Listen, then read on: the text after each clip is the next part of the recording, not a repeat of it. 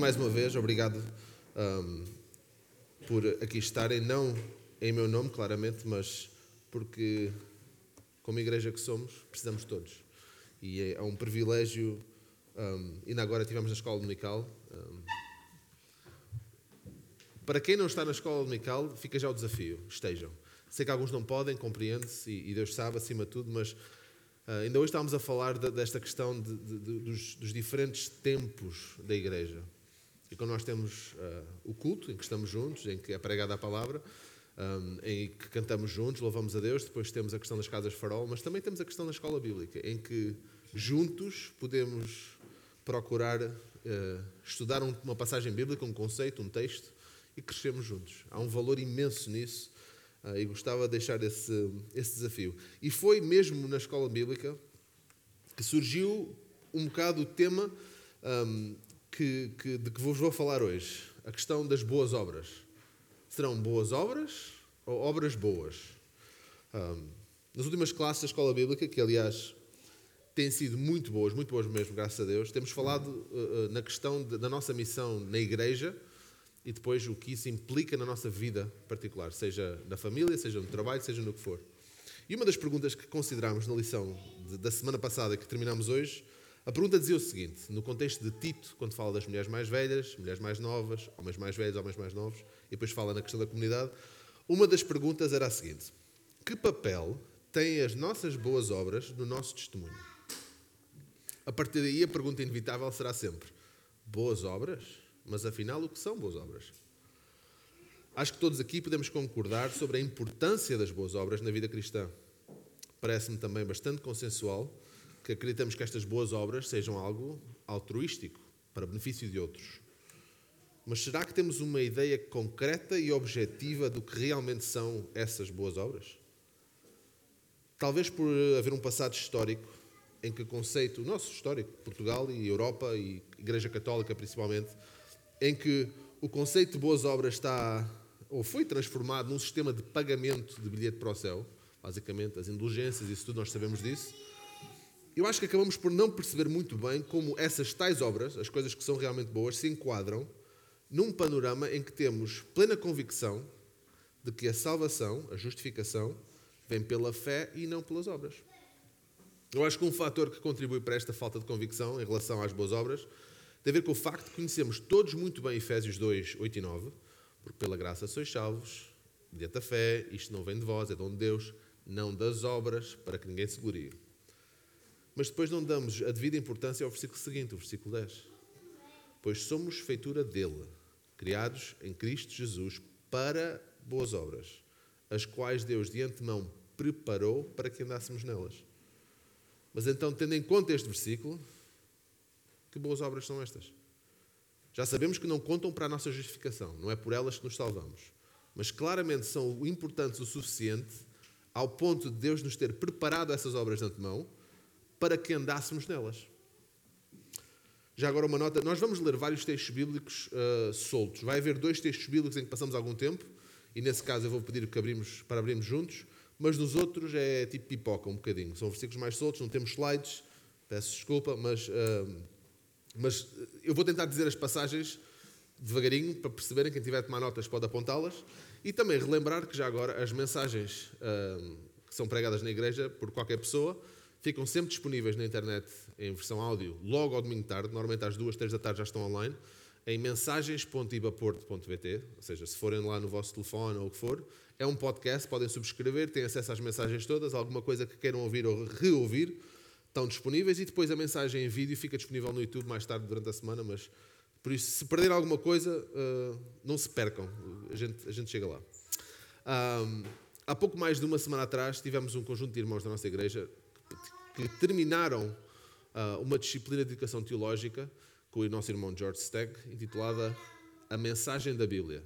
Começámos em agosto, quando ele cá esteve, tivemos praticamente metade das sessões nessa altura, e agora tivemos umas outras sessões nesta altura. Nestas aulas procurámos juntos ganhar o melhor entendimento da estrutura da Bíblia como um todo e observar a centralidade da narrativa de Cristo desde o Gênesis ao Apocalipse. E uma das personagens desta narrativa que nós falamos uh, bastante é Abraão. Todos nós conhecemos Abraão. Quando pensamos em Abraão, pensamos no pai da nação de Israel. Pensamos no, no pai de Isaac, no sacrifício de Isaac que Deus pediu. Pensamos no amigo de Deus, como Tiago também refere e outras passagens refere. Mas também pensamos em Hebreus 11, na galeria dos heróis da fé. E é aqui neste ponto que está a chave da vida, da narrativa de Abraão. Vou ler agora uns versículos, não precisam se preocupar, as, as referências eu vou dizê-las. Gênesis 15, 5 e 6. Gênesis 15, 5 e 6. Então o Senhor conduziu até fora. Isto é Deus a falar com Abraão. Olha para os céus e conta as estrelas, se é que podes. E lhe disse: Será assim a tua, a tua posteridade? Ele creu no Senhor e isso lhe foi imputado para a justiça. Romanos 4, 2 e 3.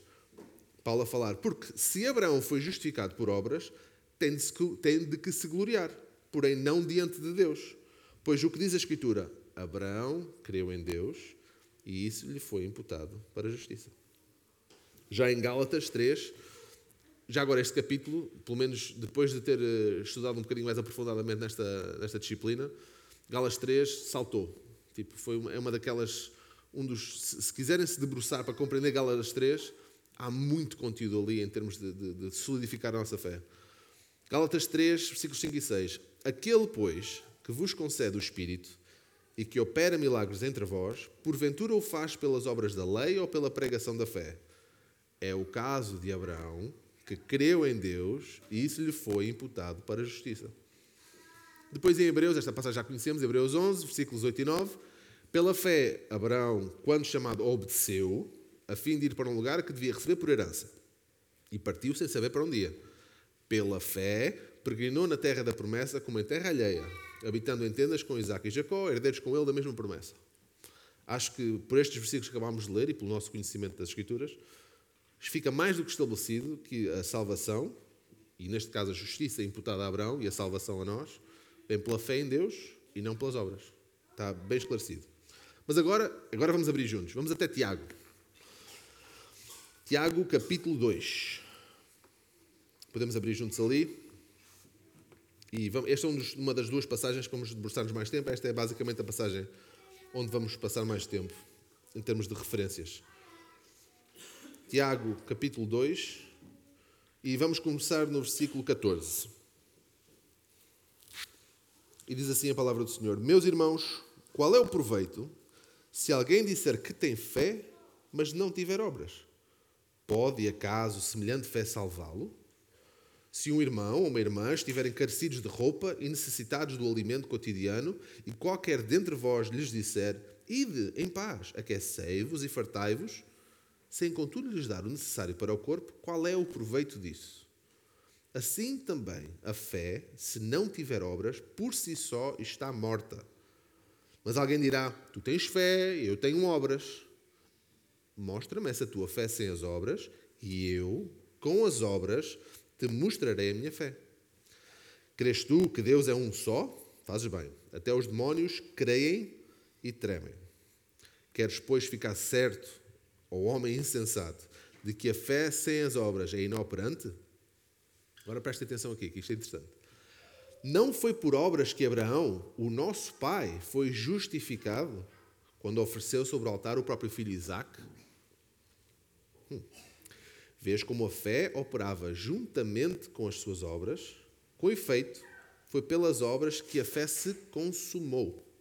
E se cumpria a escritura, a qual diz: Ora, Abraão creu em Deus, e isso lhe foi imputado para a justiça, e foi chamado amigo de Deus. Verificais que uma pessoa é justificada por obras e não por fé somente. Versículo 25. De igual modo, não foi também justificada por obras a meretriz Raab, quando acolheu os emissários e os fez partir por outro caminho? Porque assim como o corpo sem espírito é morto, assim também a fé sem obras é morta. Vamos orar. Nosso Deus e Pai, obrigado porque obrigado porque nos disponibilizas o teu espírito para que possamos compreender aquilo que queres fazer na nossa vida, para que compreendamos a tua palavra, para que compreendamos o teu propósito, a tua vocação e, acima de tudo, para que possamos aceitar pela fé a salvação que disponibilizaste por Cristo. Não, Não depende de nós e graças a Deus por isso. Graças a Ti por enviares o Teu Filho, unigênito, para morrer naquela cruz por cada um de nós. Sabemos que somos imperfeitos e que muito temos que aprender e corrigir.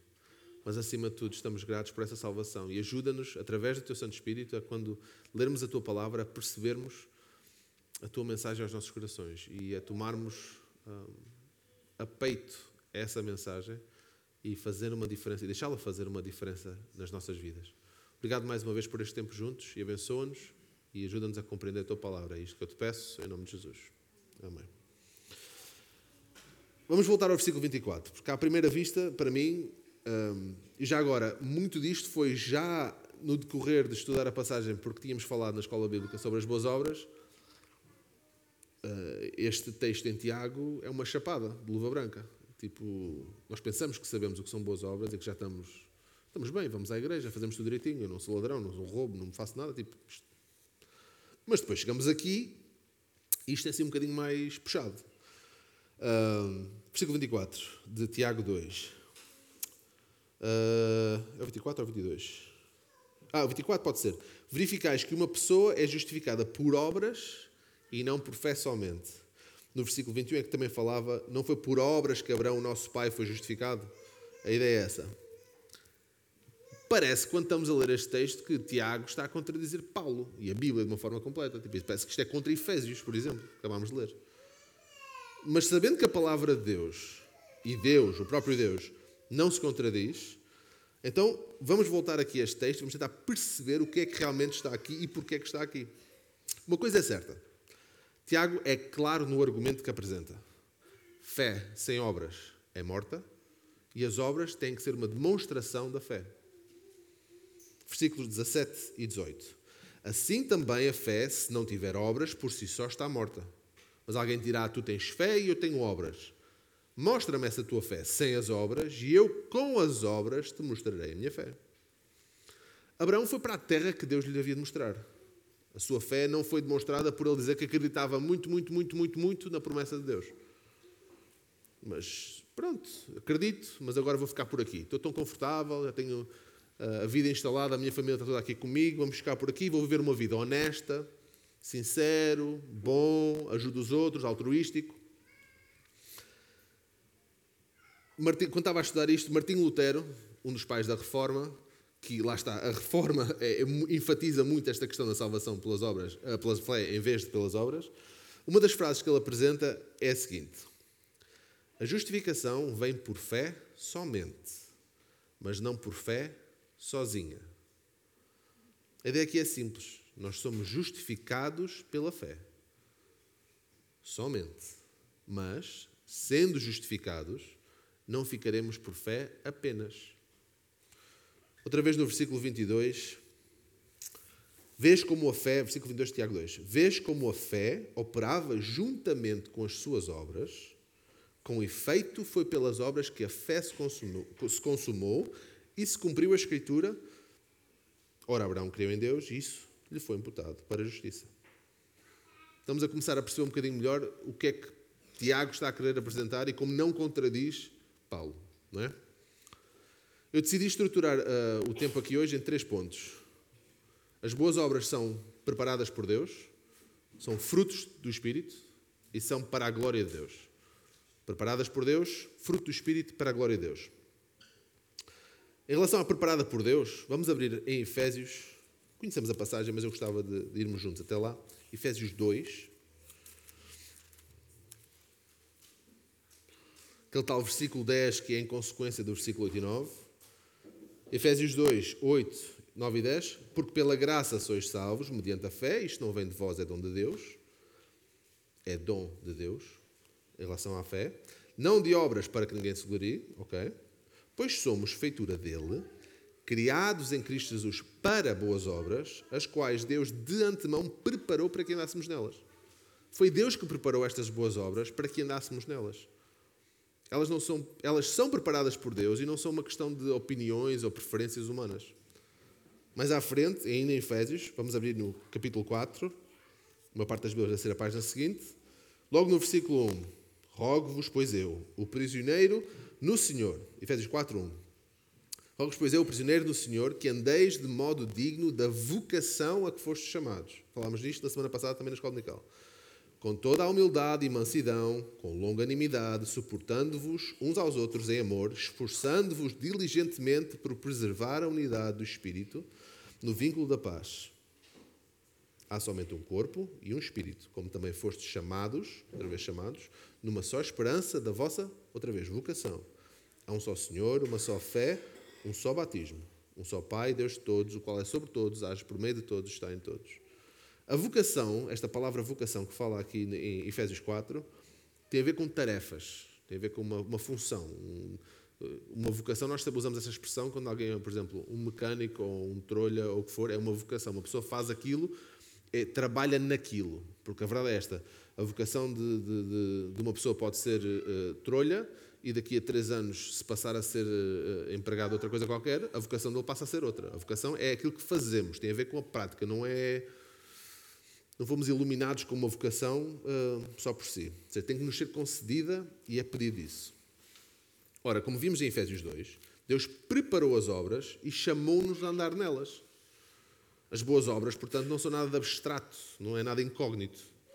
Não são nada que possamos fazer, falámos disso também hoje de manhã, e depois ficamos na expectativa se contou para alguma coisa.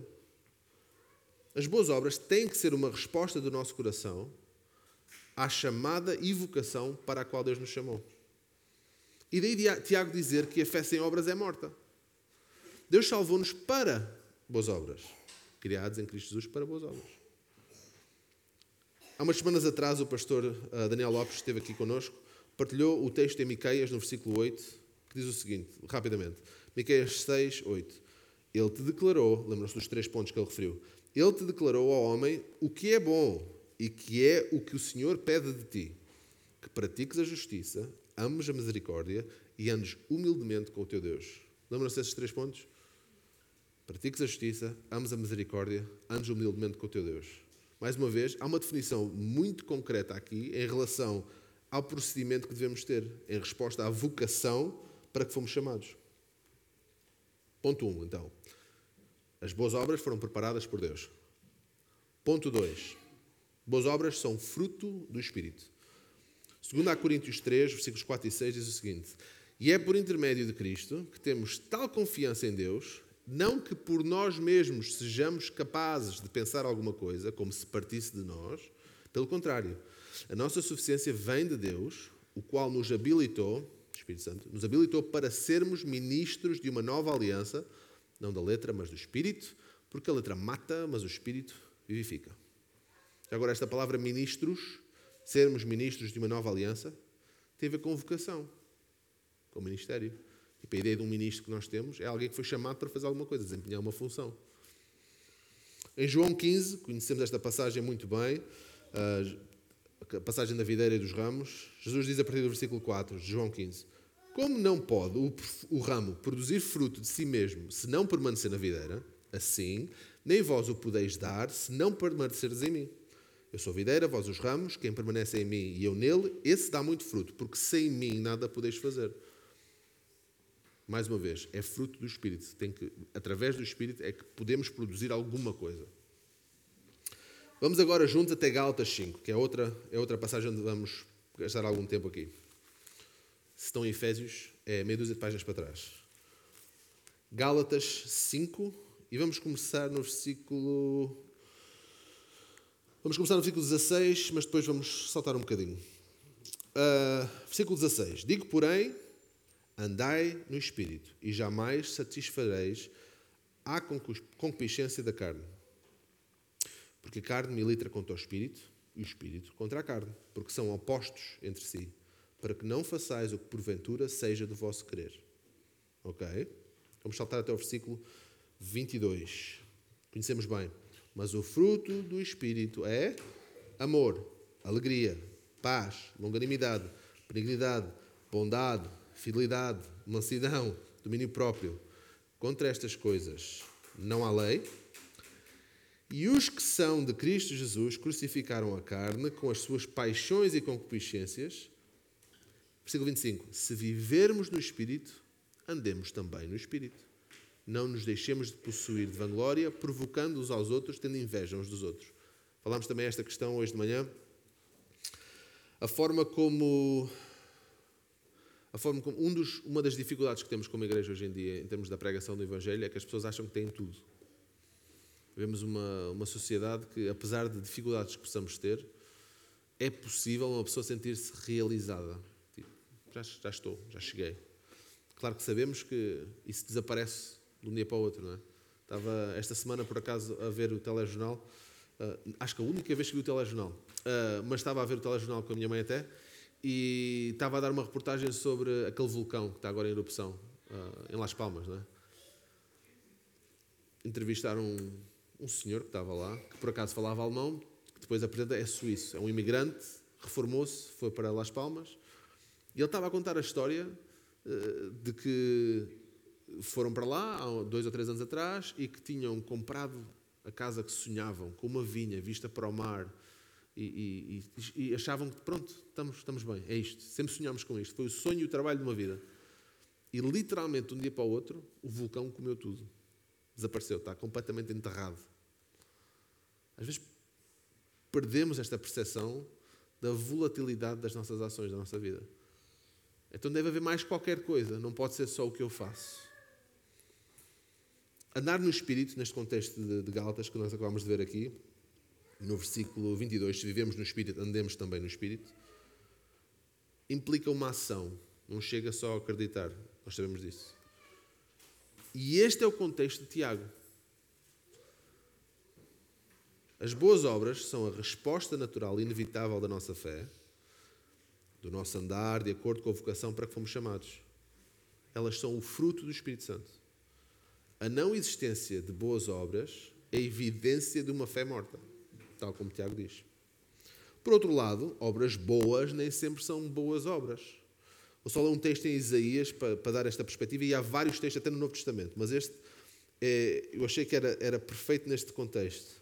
Isaías 29, 13 e 14, outra vez não preciso de lá, o Senhor disse: Visto que este povo se aproxima de mim com a sua boca e com os seus lábios me honra, mas o seu coração está longe de mim, e o seu temor, e o seu temor para comigo consiste só em mandamentos de homens, que maquinalmente, mecanicamente, aprendeu, continuarei a fazer obra maravilhosa no seu meio. A gente até pensa, o que é que está aqui a passar? Mais uma vez, a obra não é nossa. A obra é Deus que quer fazer. É possível fazer boas ações, eu vou chamar obras boas para distinguir. É possível fazer as obras boas sem, com o coração errado. Se for esse o caso, essas obras boas, por muito boas que sejam, não terão valor eterno. Seja no tempo de Isaías, como acabámos de ler, ou os fariseus no tempo de Jesus, como vemos várias passagens no texto bíblico sobre isso, ou até nós aqui, em 2021, na Igreja Batista Antioquia. Então, boas obras preparadas por Deus, frutos do Espírito. Qual é o objetivo? Para a glória de Deus.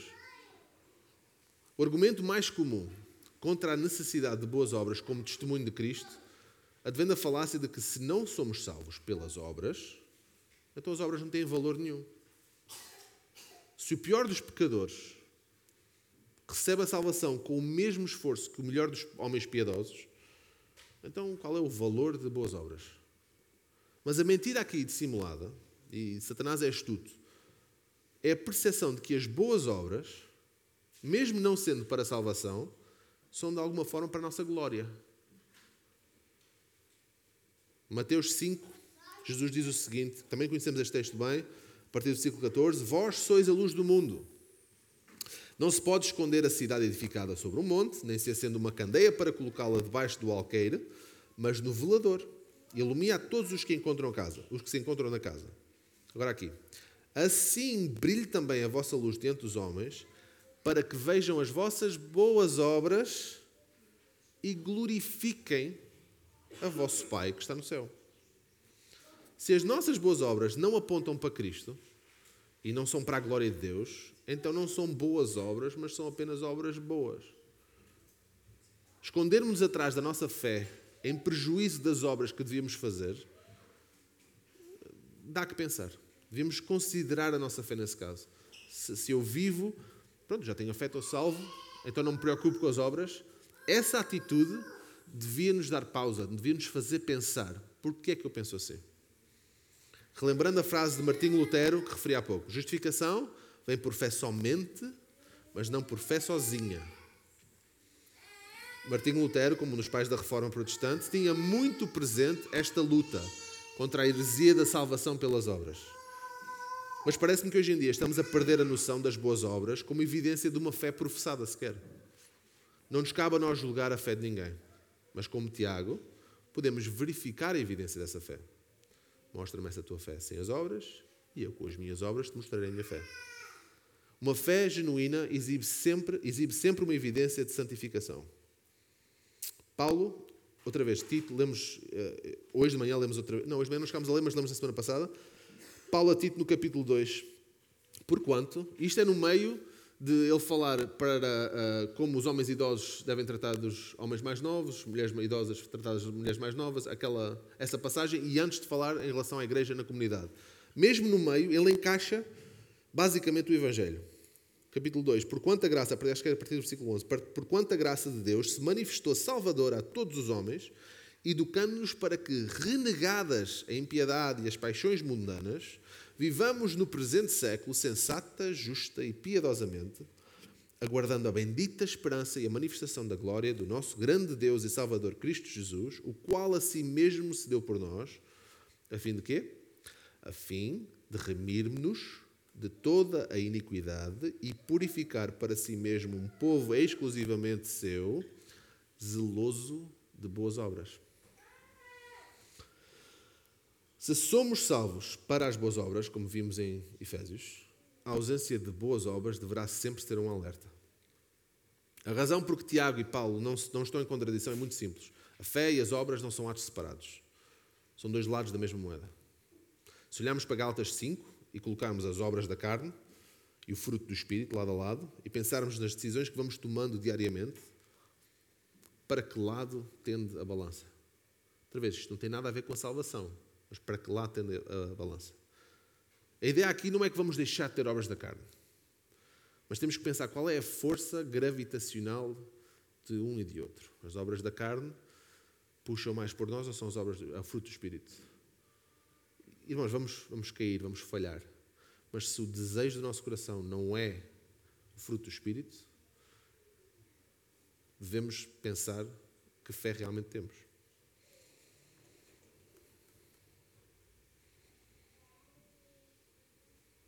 E é aqui que entra a questão da fé e o sacrifício de Cristo. E, e é o Evangelho. É Ele que é o lavar regenerador e renovador. Conhecemos essa passagem? Do Espírito Santo. Perceber isto. É aí que começa uma caminhada de santificação. É um processo de santificação. Nós também percebemos isso. Paulo aos Filipenses, no capítulo 3, versículos 12 e 14, uma passagem que também conhecemos bem. Não que eu tenha já recebido ou já tenha obtido a perfeição, mas prossigo para conquistar aquilo que também fui conquistado por Cristo. Irmãos, quanto a mim, não julgo havê-lo alcançado, mas uma coisa faço, esquecendo-me das coisas que para trás ficam e avançando para as que diante de mim estão, prossigo para o alvo, para o prémio da soberana vocação de Deus em Cristo Jesus. Irmãos, as boas obras são concretas e são objetivas porque são resultado da justificação que temos em Cristo. As boas obras são concretas e objetivas porque são evidência da santificação que Deus opera em nós através do seu Santo Espírito. As boas obras, ao invés das obras boas, são concretas e objetivas porque são testemunho da fé que temos e do desejo do nosso coração em glorificar a Deus com as nossas vidas. As boas obras são concretas e objetivas. São amor, alegria, paz, longanimidade, benignidade, bondade, fidelidade, mansidão, domínio próprio Gálatas 5. São ocuparmos a nossa mente com o que é verdadeiro, o que é respeitável, o que é justo, o que é puro, o que é amável, o que é de boa fama. Filipenses. São a rejeição, a rejeição da impiedade e as paixões mundanas. Tito. Vivendo no presente século sensata, justa e piedosamente, aguardando a bendita esperança e a manifestação da glória do nosso grande Deus e Salvador Cristo Jesus. Sou o andar de modo digno, Efésios, de modo digno da vocação para que fomos chamados, com toda a humildade e mansidão, com longanimidade, suportando-vos aos outros com amor, esforçando-nos por preservar a unidade do Espírito no vínculo da paz. São o uso dos dons espirituais, como também vemos em Tito, vemos em, em uh, Efésios, vemos em vários sítios, que Deus nos concedeu para a edificação do corpo. É aqui que vemos a importância chave de nos exortarmos encorajarmos uns aos outros. Acho que um bom barómetro, um, em termos de distinguir boas obras de obras boas, é a impressão que fica às outras pessoas delas. Quem vê as nossas obras vê o nosso mérito ou vê a glória de Deus? Uma das conversas que tivemos hoje de manhã na escola dominical, estávamos a falar disto, da questão de, de nos perdermos, porque nos perdemos no dia a dia porque estamos entretidos. De, de acharmos que, que já alcançamos, que já estamos, que já chegamos e que não temos que nos preocupar com mais nada. E muitas vezes procuramos, tal como o mundo, alcançar um estilo de vida que queremos e quando o alcançamos procuramos manter. E não estamos tão preocupados em glorificar a Deus, que é o objetivo para que fomos salvos. Sinceramente, quando comecei a preparar esta mensagem, não contava com o desafio que o Espírito Santo acabou por eh, acender no meu coração. Esta passagem de Tiago é complicada. Fala muito e diz muito. O meu desafio para mim e para vós é que sejamos diligentes, não só em fazer obras boas, mas em fazer as boas obras que Deus preparou e para as quais nos salvou. Em fazer as boas obras que são fruto do processo de santificação que o Espírito Santo opera em nós e não da nossa boa vontade. Em fazer as boas obras que glorificam a Deus e não a nós mesmos. Isto é complicado, é difícil, mas é para isso que cá estamos. O Espírito Santo dá-nos essa capacidade, mas nós temos que ter esse desejo. E é um processo de santificação para o resto da nossa vida. Gostava de terminar mesmo com uma com a oração que Paulo um, com oração que Paulo apresenta em Efésios, em Filipenses, desculpem, Filipenses 1, um, versículo 9 e seguintes: Que o vosso amor aumente mais e mais em pleno conhecimento e toda a percepção, para provardes as coisas excelentes e serdes sinceros e inculpáveis para o dia de Cristo, cheios do fruto de justiça, o qual é mediante Jesus Cristo para a glória e louvor de Deus. Há pouco estava ali sentado, mesmo antes de subir, e estava, estava a pensar, porque uma das coisas que, me, que, que foi difícil na preparação desta mensagem é o Espírito Santo deseja alterar tanta coisa que nós, às vezes, chegamos ao ponto que é, nem vale a pena começar. Há tanta coisa que ele tem que alterar em mim, eu nem, nem me vou dar ao trabalho. Isto é demasiado, afinal já começa a duvidar da minha salvação e etc. Vamos por aí abaixo. Não é isso. Em Efésios, no capítulo 3, um, Paulo tem uma oração, lembrei-me há um bocadinho antes de subir. Um, e é esta oração também. Paulo, uh, Filipenses, uh, desculpem, Efésios 3, 14 e até ao final do capítulo, que é mesmo antes do versículo sobre a vocação que falámos há pouco. Por esta causa me ponho de joelhos diante do Pai, de quem toma o nome toda a família, tanto no céu como sobre a terra, para que, segundo a riqueza da sua glória, vos conceda que sejais fortalecidos com poder mediante o seu Espírito no homem interior. Versículo 17. E assim habite Cristo no vosso coração pela fé, estando vós arraigados e alicerçados em amor, a fim de poderdes compreender com todos os santos qual a largura e o comprimento, a altura e a profundidade, e conhecer o amor de Cristo que excede todo o entendimento para que sejais tomados de toda a plenitude de Deus. E agora esta parte-chave, versículo 20 e 21, porque é, é, é, como se conclui o que estou a falar em relação às boas obras e àquele sentimento natural e que, e que para mim é, é, é, prova de que o Espírito Santo já está para a nossa vida. E deve ser uma motivação e não um sentimento de culpa. Ora, aquele que é poderoso para fazer infinitamente mais do que tudo quanto pedimos ou pensamos, conforme o seu poder que opera em nós. Agora terminar. A Ele seja a glória, na Igreja e em Cristo, na Igreja e em Cristo Jesus, por todas as gerações, para todos sempre. Uma das coisas que para mim foi mais difícil ao ler Tiago é o inevitável sentimento de culpa. Não estou a fazer o suficiente. Isso tem que ser o ponto de partida, não é o fim. Da mesma forma, tenho eu, e isto é o que eu tenho que fazer na minha vida, e cada um uh, pense e ora a respeito do que tem que fazer na sua vida. justificado pela fé, o que estou a fazer eu com a minha fé que Deus me concedeu. E é isto que é a igreja. A exortação que temos que ter juntos, o partilha, o encorajamento, o alerta, o amor, é tudo que encaixa aí.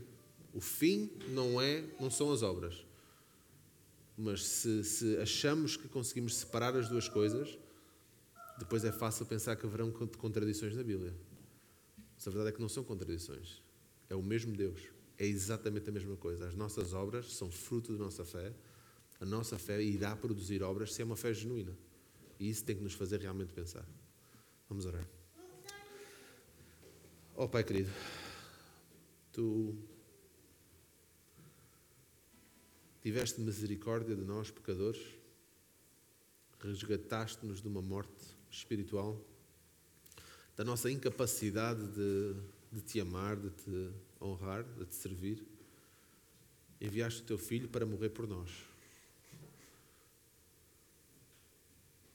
Enviaste também o Espírito Santo que habita nas vidas daqueles que creem no sacrifício de Cristo. E queremos viver vidas que refletem a presença do Espírito. Queremos que, como igreja e nas nossas individualidades, no nosso trabalho, nossa família, com os nossos amigos, com as nossas famílias, o que seja, que possamos ser, evidenciar este fruto do Espírito, que possamos evidenciar estas boas obras que criaste para nós. Tu preparaste as boas obras para nós e chamaste-nos para elas. Ajuda-nos a conseguir olhar para Ti, não só como nosso Salvador, mas como nosso Senhor a perceber o que queres fazer com as nossas vidas, através dos nossos dons, dos nossos talentos, do nosso serviço, do nosso tempo, das nossas posses, das nossas possibilidades, o que seja. Perceber que o que tu nos concedes não é para nosso benefício, mas é para a tua glória. E a cada dia, quando acordamos, seja, como falámos ainda esta manhã, para apertar parafusos ou para pregar a tua palavra, que possamos acordar com a noção de que qualquer coisa que façamos, é para a glória, é, tem que ser para a tua glória. E que seja isso que nos permite uma disposição diferente e evidenciar a fé salvadora em nós, que quando interagimos com as pessoas à nossa volta, elas consigam ver que não é porque somos boa gente ou boas pessoas que nos devem procurar, mas devem nos procurar porque somos reflexo de Cristo e apresentaremos a mensagem do Evangelho da forma que nos salvou a nós, apresentaremos a eles tu nos concedes esta missão de pregar a tua palavra. Ajuda-nos a começar por deixar que o teu Santo Espírito nas nossas vidas, desde o momento em que acreditamos e que confiamos em Cristo como nosso Salvador, ajuda a deixar esse Espírito operar. Que a pouco e pouco, com a ajuda dos nossos irmãos em Cristo, com o encorajamento e exortação uns dos outros, possamos prosseguir para este alvo, para o prémio da soberana vocação em Deus, em Cristo Jesus. Ajuda-nos, Pai, concede-nos a sabedoria e o discernimento para o fazermos e, acima de tudo, o amor uns pelos outros, para sermos misericordiosos como tu já foste connosco também. Abençoa-nos, dá-nos um bom resto de dia. É isto que eu te peço, em nome de Jesus. Amém.